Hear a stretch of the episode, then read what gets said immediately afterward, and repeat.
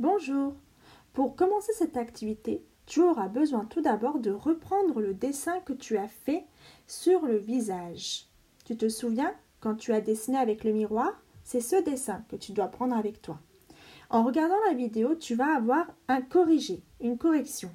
Il faudra que tu vérifies si tu as bien dessiné toutes les parties du visage comme moi. S'il t'en manque, il faudra les ajouter. Bon visionnage